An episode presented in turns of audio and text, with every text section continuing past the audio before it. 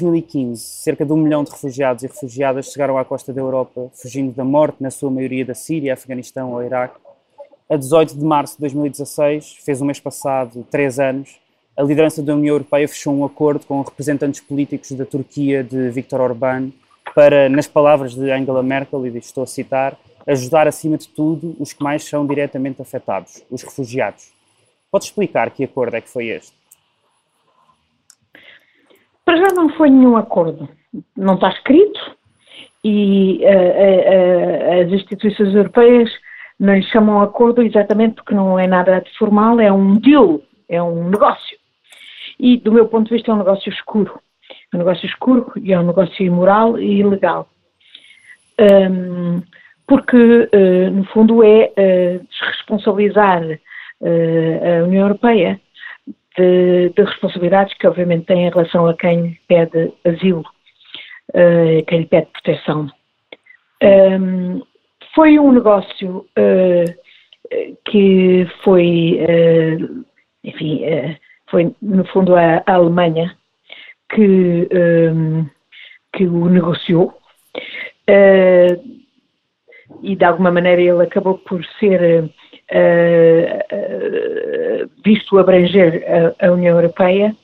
Uh, e, e porquê que a Alemanha o fez? Porque, se por um lado a Alemanha, sem dúvida, pela mão da senhora Merkel, num primeiro momento, do impacto do afluxo de refugiados em 2015, um, um, um afluxo excepcional por causa da, da, da, guerra na Síria, com muitos sírios, portanto, a fugir de, de, da, da Síria e das localidades na, na vizinhança onde tinham conseguido chegar. Eh, se por um lado, portanto, a senhora Merkel uh, declarou aquela política uh, que todos aplaudimos de, como ela disse, via Schaffenhaus, nós somos capazes de nos albergar, e é evidente que somos. Uh, estamos a falar de um milhão de pessoas quando temos uma União Europeia com 500 milhões mais capaz de absorver e, aliás, necessitada de, de imigrantes e refugiados, até para compensar o seu envelhecimento demográfico. Isso foi num primeiro momento, porque logo a seguir a senhora Merkel começou a ter graves problemas no seu próprio país, designadamente com o seu parceiro da, coligação, da Baviera, uh, que dirigido por uma corrente uh, de extrema-direita, uh, que embarcou na retórica de culpar os migrantes por tudo e, e logo, portanto, em outubro, quando na altura da chamada Oktoberfest, que é conhecida em, em, em, na Baviera, muito, e que torna a Baviera conhecida, houve muitas reações à ideia de que várias uh, cabeças de, de, gente de fora apareceriam. E, e, e, foi, no fundo, para apaziguar essas correntes anti-imigrantes, particularmente fortes na Baviera, que a senhora, a senhora Merkel, do meu ponto de vista, sem, sem quaisquer respeito por princípios básicos, foi negociar com Erdogan uh, um esquema de ter Erdogan a fazer o trabalho sujo. No fundo, uh, a impedir os, uh, os, candidatos a refugiados, os, os, refugiados da Síria, mas portanto que, que procurariam proteção na Europa, de acederem a território europeu. E, e esse, daí que eu diga que esse negócio, e tenho dito sempre repetidamente à Comissão, etc., esse negócio é um negócio sujo, uh, ilegal, imoral, uh, e não resolveu o problema, porque no fundo pôs na mão de Erdogan, sim, de facto a senhora foi, foi a Alemanha que o, que o esteve por trás de um, de um, de um, de um deal feito pela União Europeia uh, com Erdogan na, na, em, em, em, troca de apoio de, financeiro a, a, a, ao acolhimento de refugiados sírios hum. na própria Turquia. Foram 6 mil milhões de euros. Uh, uh, exatamente. A Turquia obrigava-se a não deixar passá-los, para não os deixar passar para o território europeu, pelas ilhas gregas ou para outra via, e, um, e, e por cada refugiado que fosse uh, devolvido à Turquia, uh, então um, um refugiado seria uh, aceito na Europa num esquema de recolocação. Num limite bem, de 72 eu, mil, não é? Eu, eu penso que este, este negócio, como eu digo, além de tudo mais, é ineficaz, porque obviamente deu um poder tremendo a Erdogan para, no fundo, controlar a torneira. uh, e, eu não, e, e, e, do meu ponto de vista, descredibilizou completamente a Europa. E hoje vemos a Europa a tentar replicar esse acordo hum, com outros países, muitos deles até regimes que são os próprios fabricantes de imigrantes e de refugiados, dada a má desgovernação ou até a repressão que impõem nos seus países. Como é o caso da eh, Líbia, Através dos chamados acordos. Como é o caso? Da Líbia, por exemplo? Na Líbia ainda é pior, é que na Líbia não há governo. Uh, mas, por exemplo, como é o caso do Sudão ou do Egito ou, ou, ou, ou uh, da Eritreia. Um, na Líbia ainda é pior, porque na Líbia não há governo, há dois governos e nenhum governa. Há uma falhança total do Estado. E, portanto, um, a, a, fabricação uh, que há uma Libyan Coastal Guard, que é uma, uma guarda costeira líbia. É falso, é mentira. O que é são milícias a que se convencionou chamar isso, para uh, pretender que há um Estado na Líbia e para justificar esse tipo de acordos de readmissão, quando, obviamente, um, uh, eh, nada funciona na Líbia e, pelo contrário, o que temos é os traficantes a gerirem o fluxo de refugiados. Aliás, é o que acontece em todo lado, porque um, a União Europeia, não abrindo vias legais e seguras para um, um refugiado ou um migrante poder pedir asilo na Europa ou acesso à Europa para trabalhar, obviamente está a empurrar as pessoas para as mãos das redes traficantes. Como disse António Guterres, quando eh, ainda era alto comissário para os refugiados, quem está a gerir os fluxos de migrantes e refugiados são os traficantes. E a União Europeia não abrir vias legais e seguras está a dar o um negócio aos traficantes. Hum, é uma situação eh, eh, terrível. Eu devo dizer que é das áreas onde, eh, nestes anos que passei no Parlamento Europeu, vi a maior regressão civilizacional. Porque eu acho que estas políticas são de violação dos direitos humanos, são de violação dos direitos fundamentais os direitos de, consagrados na, na, uhum. na, como princípios fundadores da própria União Europeia. E, e isto porque, por, por, um lado, em primeiro lugar, uh, o regulamento de Dublin, que era o que regulava supostamente a política de asilo comum, uh, era manifestamente inadequado. Nós vimos isso logo a partir dos dois, 2009, 2010. Várias vezes aqui no Parlamento alertámos o Conselho. Era um regulamento punha o ONU nos, nos países, da, digamos, da linha da frente, dos países que geograficamente estavam mais próximos da, digamos, da, da, mais propícios a serem portas de entrada eram, de, de, migrantes e refugiados. Porque eram os países que acolhiam os refugiados pela primeira vez, que eram responsáveis pelo seu, pelo seu acolhimento. Porque os países que estão geograficamente, se você é um refugiado a fugir do Boko Haram na Nigéria, ou a fugir de um regime uh, repressivo na Eritreia, ou a fugir da guerra na Síria, é evidente que os países que estão mais próximos para você pedir proteção e que têm a aura de ser países que protegem, que são obviamente os europeus, uh, os, os, mais fácil, fáceis de aceder ao território é numa primeira a leste a Grécia, as ilhas da Grécia, e a, e a, e a sul a Itália. E a oeste a Espanha, não é? E portanto, uh, o regulamento de Dublin punha o ONUS no, uh, nos países da linha da frente. A Itália esteve, criou missões militares de salvamento, etc. Uh, Achou-se muito sozinha. No, a Itália tinha razão quando dizia que este não era um problema italiano, era um problema europeu, porque obviamente a maior parte das pessoas não queriam ficar em Itália, queriam transitar designadamente para os países mais ricos, que tinham até esquemas de integração e de proteção mais avançados, como é o caso da da Alemanha e da Suécia, e, portanto, era injusto deixar a Itália sozinha. É, é, demorou tempo até que a própria Comissão Europeia tivesse apoiado a Itália nas operações, digamos, salvamento marítimo, uh, e assumindo que o problema era europeu. E, e, demorou porque muitos países exatamente resistiam e diziam isso é um problema italiano, não queremos saber.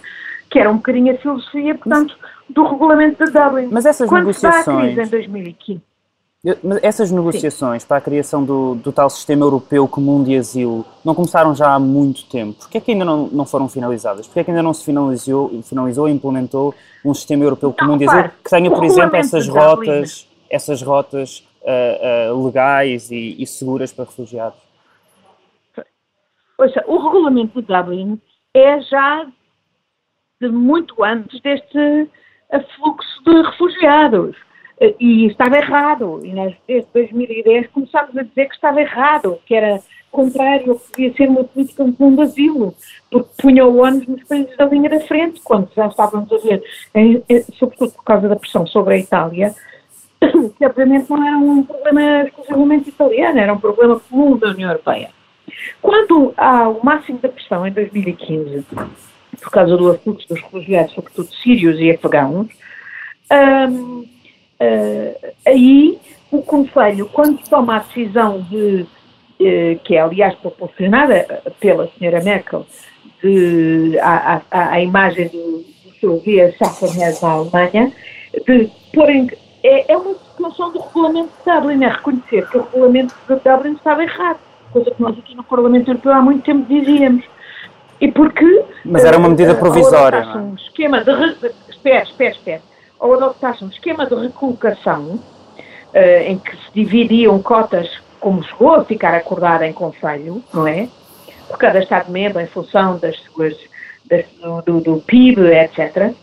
Isso era exatamente o oposto ao que estava considerado em Dublin, que dizia o país da linha da frente que se amane. Uh, é o reconhecimento que o regulamento estava errado.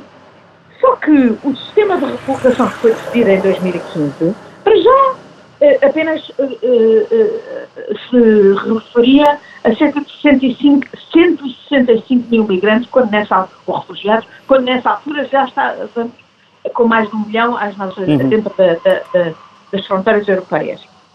E depois começou imediatamente a ser posto em causa por vários dos Estados-membros que lá estiveram sentados na decisão, na reunião do Conselho que, que decidiu o esquema de recolocação, incluindo a presidência eslovaca, nessa altura, que foi inclusivamente para o Tribunal contestar a decisão do Conselho. E que perdeu. E é evidente que isso e a Presidência, e a presidência perderam, mas, eh, mas não é significativo que a Presidência da União Europeia, a Eslovaca, que não estava sozinha, tinha atrás o chamado Grupo de Visegrado, que por trás tinha a extrema-direita alemã baseada na Baviera, porque obviamente o Grupo de Visegrado nunca teria atuado como atuou eh, se não tivesse por trás a extrema-direita alemã da Baviera, aliados da senhora Merkel, mas nessa altura contra a senhora Merkel, ele pôr em causa a senhora Merkel e a pôr em causa uma decisão do próprio Conselho Europeu, onde todos os Estados não estado sentados porque todos eram uh, responsáveis.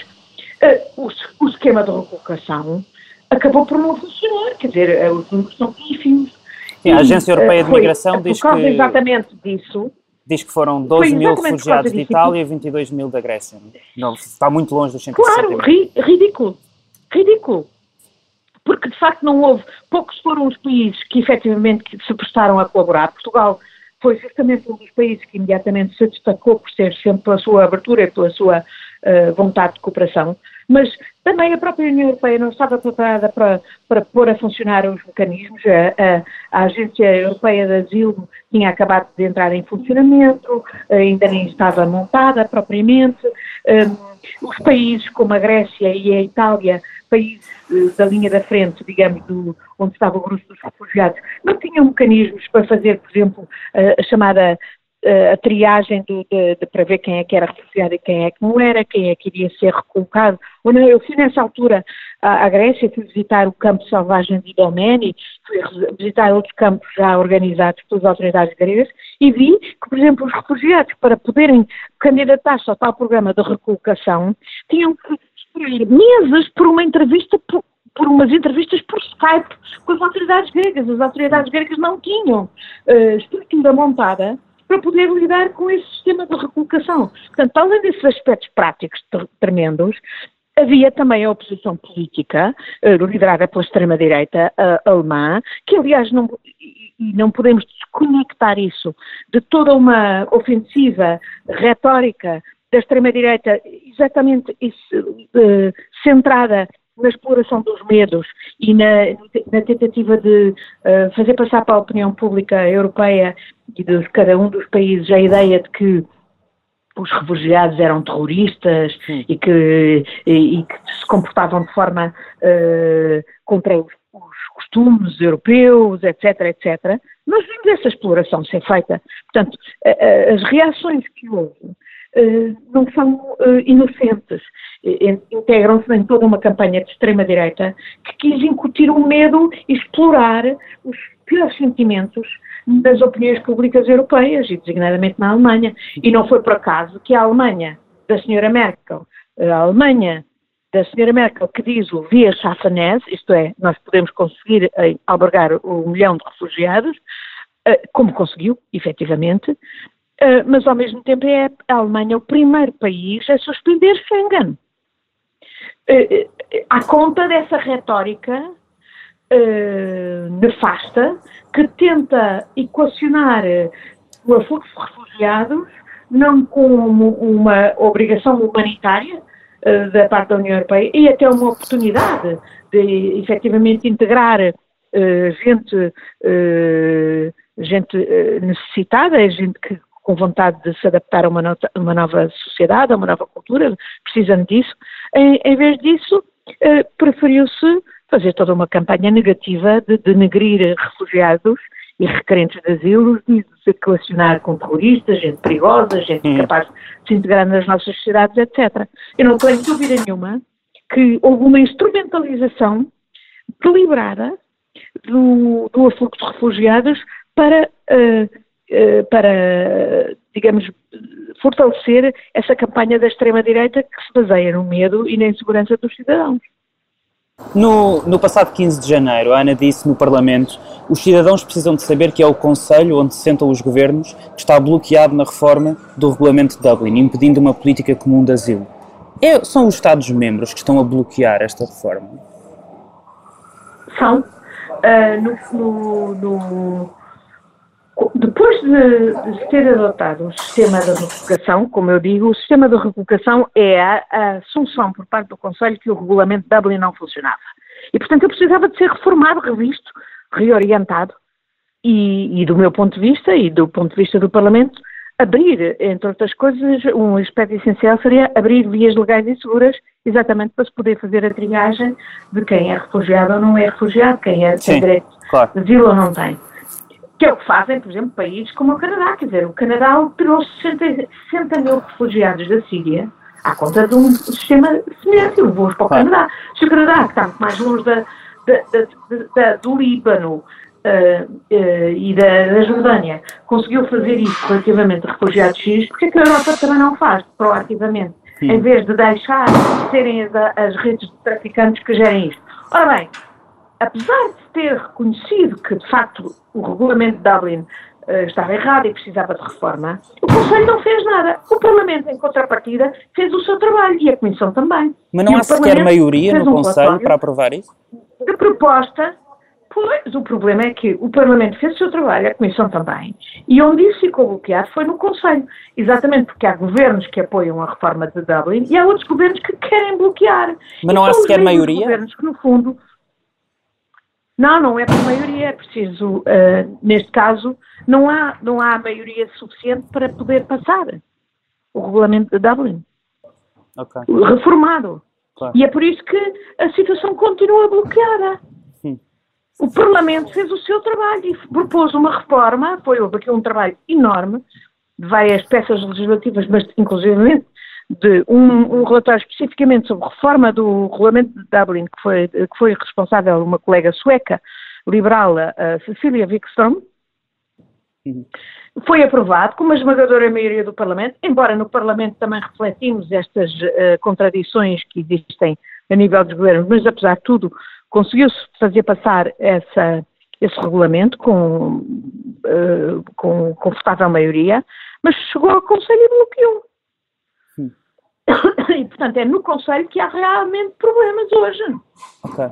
Onde os governos que têm a atitude mais esclarecida e aberta, como é o caso nosso, se defrontam com verdadeiros eh, baluartes da extrema-direita ou daqueles capturados por um discurso reacionário de extrema-direita, que continua a ver os refugiados como uma ameaça, os refugiados como uma ameaça, quando obviamente não são de maneira nenhuma uma ameaça, são uma oportunidade, porque estamos a falar das pessoas mais combativas, mais capazes, mais aventureiras, mais, mais uh, uh, aguerridas a, a, melhorar as suas condições de vida, aqueles obviamente que, que devíamos não só proteger, mas como uh, devidamente integrar. Uhum. E esse é outro aspecto, é que não basta abrir as portas para integrar as pessoas, é preciso dar as condições de integração, ajudá-los a integrar. A aprendizagem da língua é fundamental. E esse é, por exemplo, um dos problemas que nós temos no nosso país. Nós abrimos eh, e tivemos sempre, e, e, e fico, obviamente, muito orgulhosa de que o nosso país sempre tenha tido uma atitude aberta e, e, e positiva uh, relativamente ao apoio, ao acolhimento de refugiados, no quadro designadamente o tipo programa de recolocação, mas o que nós vemos depois é que Portugal é dos países das mais altas cotas de uh, chamados movimentos secundários. As pessoas ficam um mês ou dois em Portugal e depois vão para a Alemanha ou para a Suécia ou para outros países. Uhum. Por um lado, é evidente que isto resulta do facto de que cada refugiado é uma pessoa e tem um projeto pessoal e se calhar tem familiares já nesses países e sente-se melhor e com mais capacidade de se integrar se estiver perto dos seus familiares, etc. Mas, por outro lado, eu penso que isso também resulta de um déficit de estruturas de acompanhamento e de integração em Portugal. E vimos, tivemos alguns refugiados que queriam integrar e que se queixaram amargamente, que não tinham, por exemplo, as aulas de aprendizagem da língua eh, uhum. que deviam ter para poder eh, justamente rapidamente ficar autónomos em matéria de língua. Outro problema que eu, que eu, que eu senti, porque acompanhei vários refugiados uh, a tentar uh, ver reconhecidas as suas habilitações literárias, as suas qualificações para terem, para ficarem autónomos, para poderem uh, exercer a sua atividade profissional e depararam-se com uma floresta de burocracia e de resistência tremenda. eu estou a lembrar-me de uma refugiada líbia uma, que, com, que é professora de medicina dentária, que era, tinha qualificações de universidades europeias hum. e que teve as maiores dificuldades e foi sujeita aos maiores vexames para, ao fim de três anos, conseguir ver reconhecidas as suas habilitações. Hum. Uhum.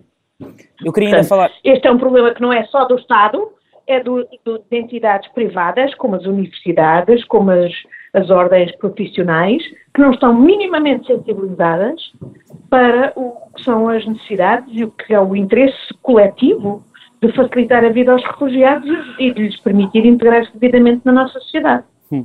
Eu ainda tenho duas perguntas, estamos a ficar sem tempo. Uh, em julho de 2016, também no meio desta, desta crise, foi a votos no Parlamento Europeu o Regulamento 2016-1624, que é relativo à Guarda Europeia de Fronteiras e Costeira, ou Frontex. Este regulamento dava um novo nome à Frontex, passava a chamar-se European Border and Coast Guard Agency, portanto, Guarda, Costeira de Fronteiras, a Guarda uh, Europeia de Fronteiras e Costeira, dava-lhe mais poderes, incluindo facilitar a devolução de imigrantes ou refugiados aos seus países de origem, mais orçamento, entre outras coisas. Foi um bom regulamento este? Olha, eu não sou contra esse regulamento, porque acho que, de facto, a proteção das fronteiras é importante e até pode ser uh, útil uh, exatamente para uh, até para apoio de refugiados, olha, para salvar vidas. Uh, não é essa a missão primeira, mas não pode deixar de ser também o salvar vidas, sobretudo se estamos a falar, por exemplo, de navios de, da, dita Guarda Costeira Europeia que, um, que, que que estão justamente junto de ilhas onde há fluxo de migrantes, etc. Eles têm, obviamente, a obrigação de salvar vidas se as pessoas estão em perigo. Uh, e, por exemplo, é desse quadro que uh, navios uh, da Marinha Portuguesa e da, da, GNR têm participado também nas missões Frontex e têm esse facto de salvar vidas. do meu ponto de vista, o, o problema não está nesse regulamento. O problema está em não termos ainda hoje abertas vias legais e seguras, e portanto está na não reforma do, do, do Dublin, no bloqueamento da reforma de Dublin, porque a questão de termos vias legais e seguras é essencial para, para os refugiados não, não terem que se pôr nas mãos do, das redes traficantes e para não continuarmos a alimentar o negócio dos traficantes.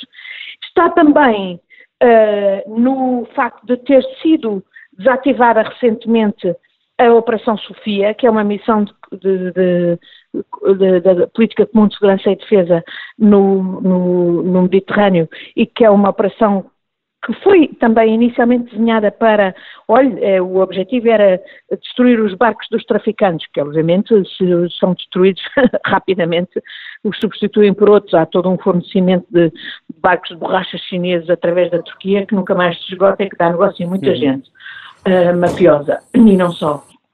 Uh, uh, mas uh, acabou por ser uma operação que deu muita informação exatamente sobre o funcionamento das, das máfias tra traficantes e deu muito e permitiu salvar muita gente.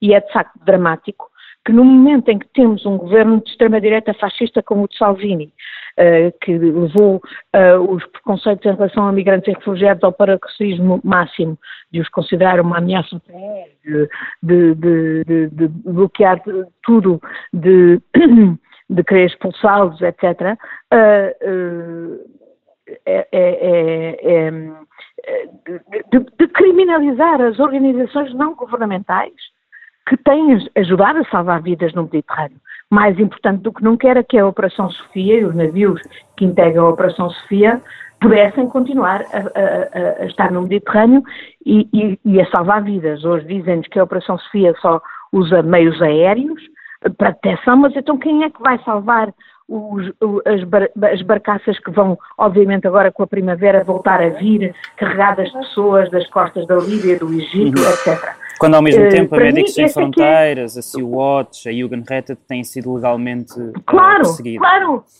têm estado a ser criminalizadas quando eles estão a salvar vidas e deviam, são verdadeiros heróis, deviam ser uh, uh,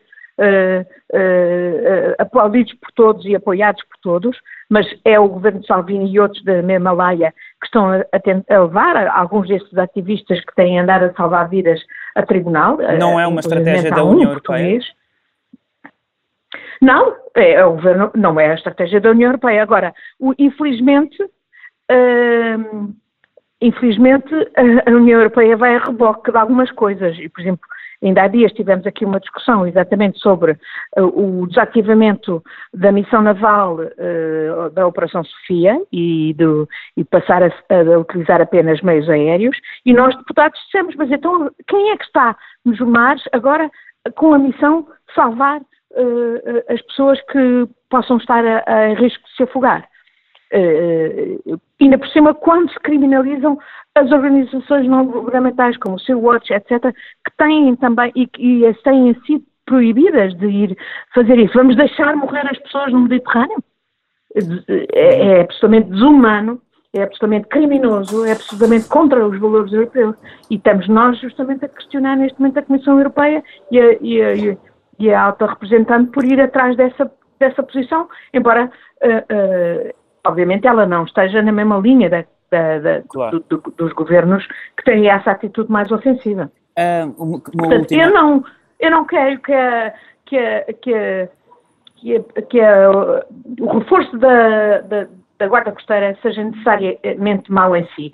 Uh, aliás, ele vai implicar mais controle parlamentar, mais controle para e, e, e, verificar que, por exemplo, guardas, uh, segmentos dessa guarda não fazem os chamados pushbacks, que são portanto, re, re, recambiamento de pessoas forçado, isso, isso é absolutamente contrário ao direito europeu e ao direito de asilo, tem que haver mais controle parlamentar. Não Mas é, é suficientemente transparente a Frontex?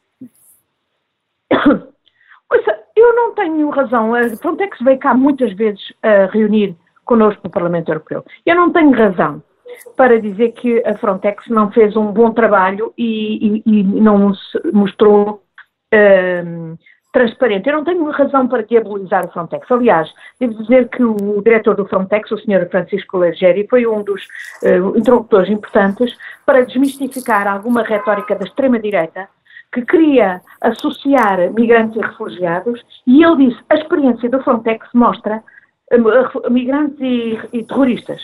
Migrantes e terroristas. Era o que a extrema-direita queria associar. E o Sr. Uh, Leggeri foi muito importante para dizer, não, a experiência do Frontex mostra que a percentagem de terroristas infiltrados entre migrantes e entre refugiados é mínima, é ínfima, foi a expressão que ele utilizou. E, portanto, não se podem tirar as conclusões que a extrema-direita diria. Portanto, eu não, eu não, eu não diabolizo a, a, a Frontex. Tudo uhum. depende da, da, do cumprimento das regras e do cumprimento da, do direito europeu por parte das, das das forças nacionais que vão integrar essa guarda costeira europeia, uh, tudo depende também do controle parlamentar que seja existir. É evidente que nós tivemos eco de, por exemplo, a polícia da Croácia, integrada na Frontex, está a fazer os chamados pushbacks, portanto, os recambiamentos forçados de refugiados. Nós não podemos aceitar isso. Agora, a questão também é é, é, mais de fundo, é política, quer dizer, nós não podemos aceitar que governos europeus estejam, por exemplo, a fazer lista, não só a fazer estes tais acordos de readmissão que não valem o papel que estão escritos, e em alguns casos até com governos que não governam nada e que, e que no fundo são uma cobertura para, um, para uma política de devolução de refugiados, que ainda por cima não funciona, porque uh, a experiência mostra que, apesar de todas as declarações de recambiamento de refugiados, realmente são, mini, são muito limitados os números de pessoas que são retornadas aos, a, a, determinados países, mas o que é grave também é que governos europeus façam listas e a Comissão faça listas de chamados países safe countries, portanto países seguros, e por exemplo ponha nessas listas países como o Afeganistão. É evidente que o Afeganistão não é um país seguro. É evidente que quem for do Afeganistão e pedir asilo tem, tem de ser considerado uh, habilitado a, a, conseguir o asilo, uhum. porque não, o, Afeganistão não é nenhum país seguro, como não é seguro a, a Líbia, como não é seguro uh, até o Egito, neste momento não é um país seguro, quer dizer, um país que tem mais presos políticos do que tinha uh, no tempo de Mubarak, não pode de maneira nenhuma ser considerado um país seguro. Uhum. Cada caso é um caso, não é? Tem que ser avaliado. Ana, eu tenho uma última pergunta. Mas uh, pôr estes países nas listas de países seguros, como querem uh, os governos europeus é absolutamente insuportável e intolerável. Hum. Ao mesmo tempo em que tudo isto acontece nos últimos anos, os vistos Gold oferecem título de residente em Portugal a quem investir pelo menos 350 mil euros ou 500 mil euros no país. Parece que refugiados são enviados para trás, mas quem tem dinheiro afinal já é bem-vindo. Bom, não temos notícia que no nosso país uh, nenhum requerente de asilo tenha sido enviado para trás. Pelo contrário, o nosso país tem, de facto, a reputação merecida, a boa reputação de ser um, país, um dos países que está cooperante e, e empenhado na, num, num, num sistema de, de solidário de distribuição de refugiados uh, por os vários países europeus. E aqui temos que, obviamente, distinguir a situação de refugiados e imigrantes. E, do meu ponto de vista, o nosso país também é um dos raros países que tem afirmado que, um, que, que não alinha na diabolização dos migrantes eh, dos migrantes económicos e que, eh, até por sermos, obviamente, eh, exportadores de migrantes, também nós, e por percebermos a importância, até para o equilíbrio da nossa segurança social, de termos uma injeção de gente nova quando temos altos índices de envelhecimento populacional. Agora, Uh, o que eu uh, acho que se deve aqui criticar é, de facto, a política de vistos gold. Porque a política de vistos gold, que não é, o sistema de visto gold não é exclusivo do nosso país, não inventámos a roda. Há 20 países europeus que têm sistemas de visto gold, uns mais graves do que outros do ponto de vista da segurança coletiva e da segurança nacional. o, do, o português, do meu ponto de vista, é um dos mais graves. porque sabemos que o sistema não tem nenhuma vigilância, não há nenhuma avaliação. Ainda ontem falava uh, as avaliações que foram decretadas que fossem feitas anualmente de, depois do escândalo em 2014 que levou ao julgamento de vários altos quadros da função pública e até do ministro Miguel Macedo, Uh, nunca se fizeram. Não há uh, registro de nenhuma avaliação que tivesse, posterior que tivesse sido feita uh, pela EGAI, posterior, portanto, a 2014.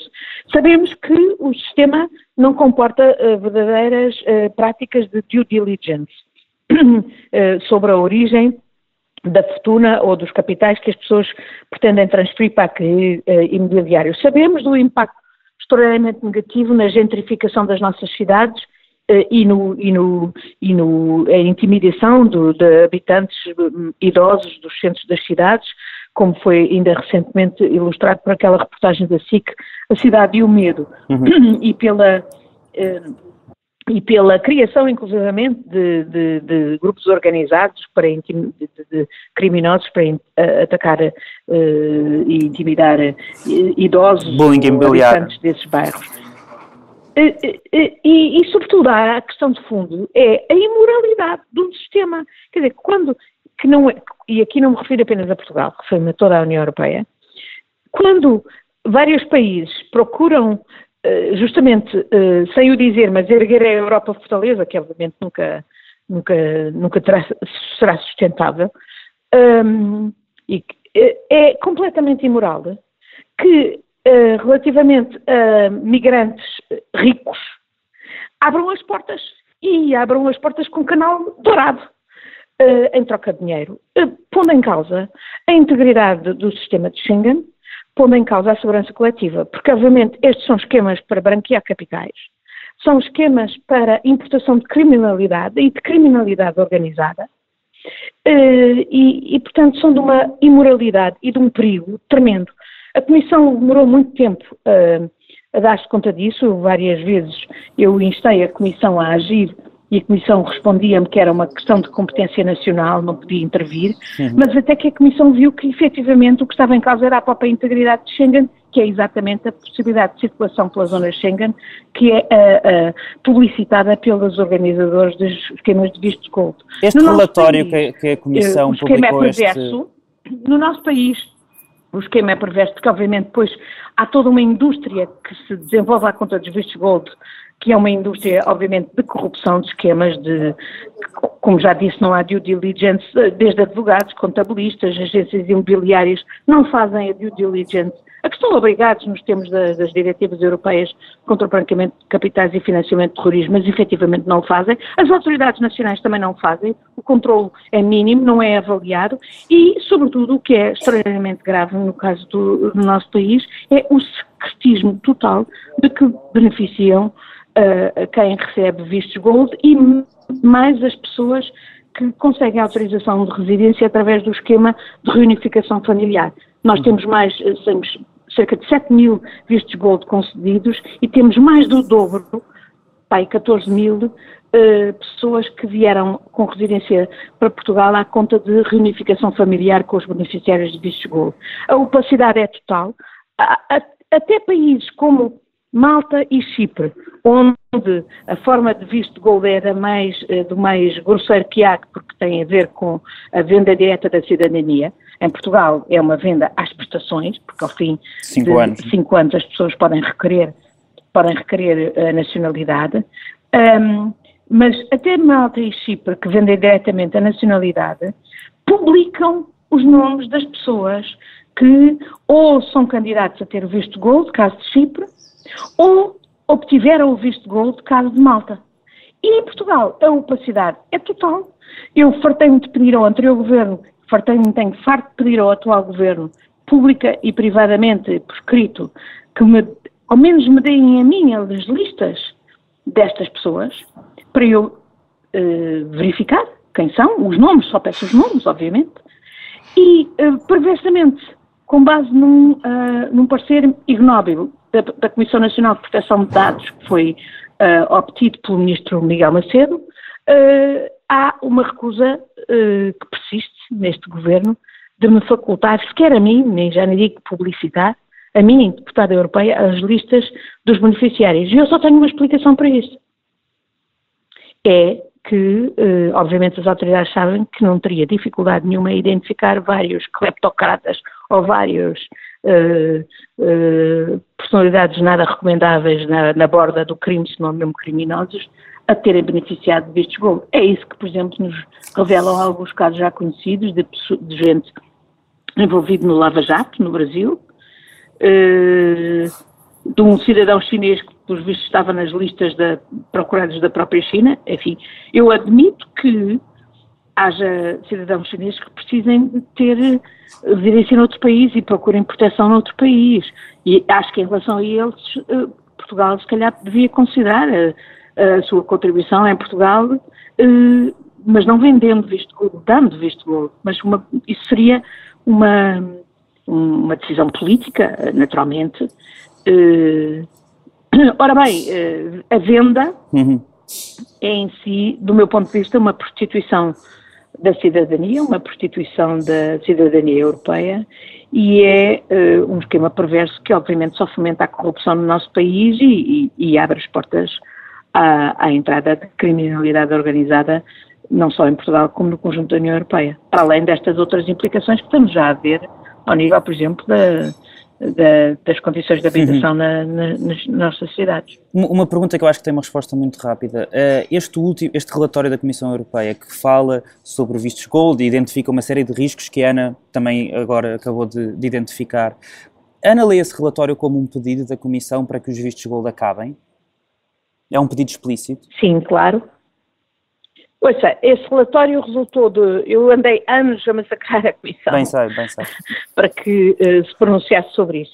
A Comissão, finalmente, quando eu lhe mandei o relatório da IGAI uh, relativamente ao escândalo que rebentou em 2014, a Comissão percebeu que uh, a situação não era apenas respeitante a Portugal, podia ter, porque entretanto também através das nossas comissões de inquérito, Pan, Panama Papers, etc., nós percebemos como o esquema era perverso, por exemplo, noutros países, Malta, por exemplo, e portanto a Comissão eh, decidiu fazer esse relatório.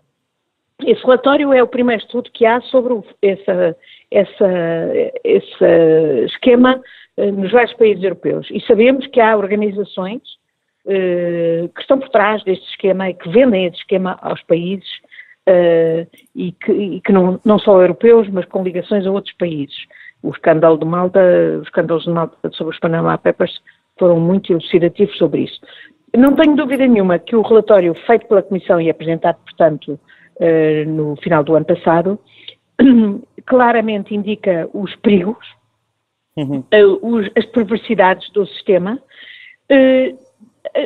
digamos que o relatório é, é bom na descrição, do sistema e dos problemas e, e, claramente diz que há riscos para a segurança coletiva da União Europeia e de cada um dos Estados-membros que põem em prática estes esquemas, um, riscos de branqueamento de capitais, uh, riscos de infiltração de criminalidade, um, identifica os problemas de cada um dos, dos esquemas e em relação ao nosso país é particularmente incisiva sobre a falta de avaliação, a falta de due diligence e a falta de publicação de, dos nomes.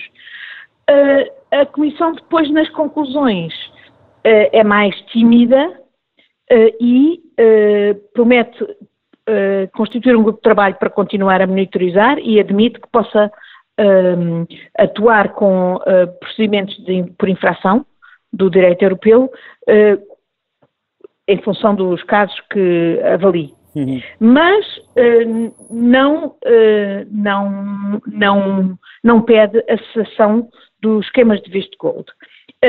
o Parlamento, em contrapartida, no relatório que acabou de aprovar uh, há, duas uh, ou três semanas sobre uh, exatamente os crimes fiscais e, os, e a evasão de e o branqueamento de capitais, etc., o Parlamento foi taxativo, com uma esmagadora maioria, mais de 500 votos.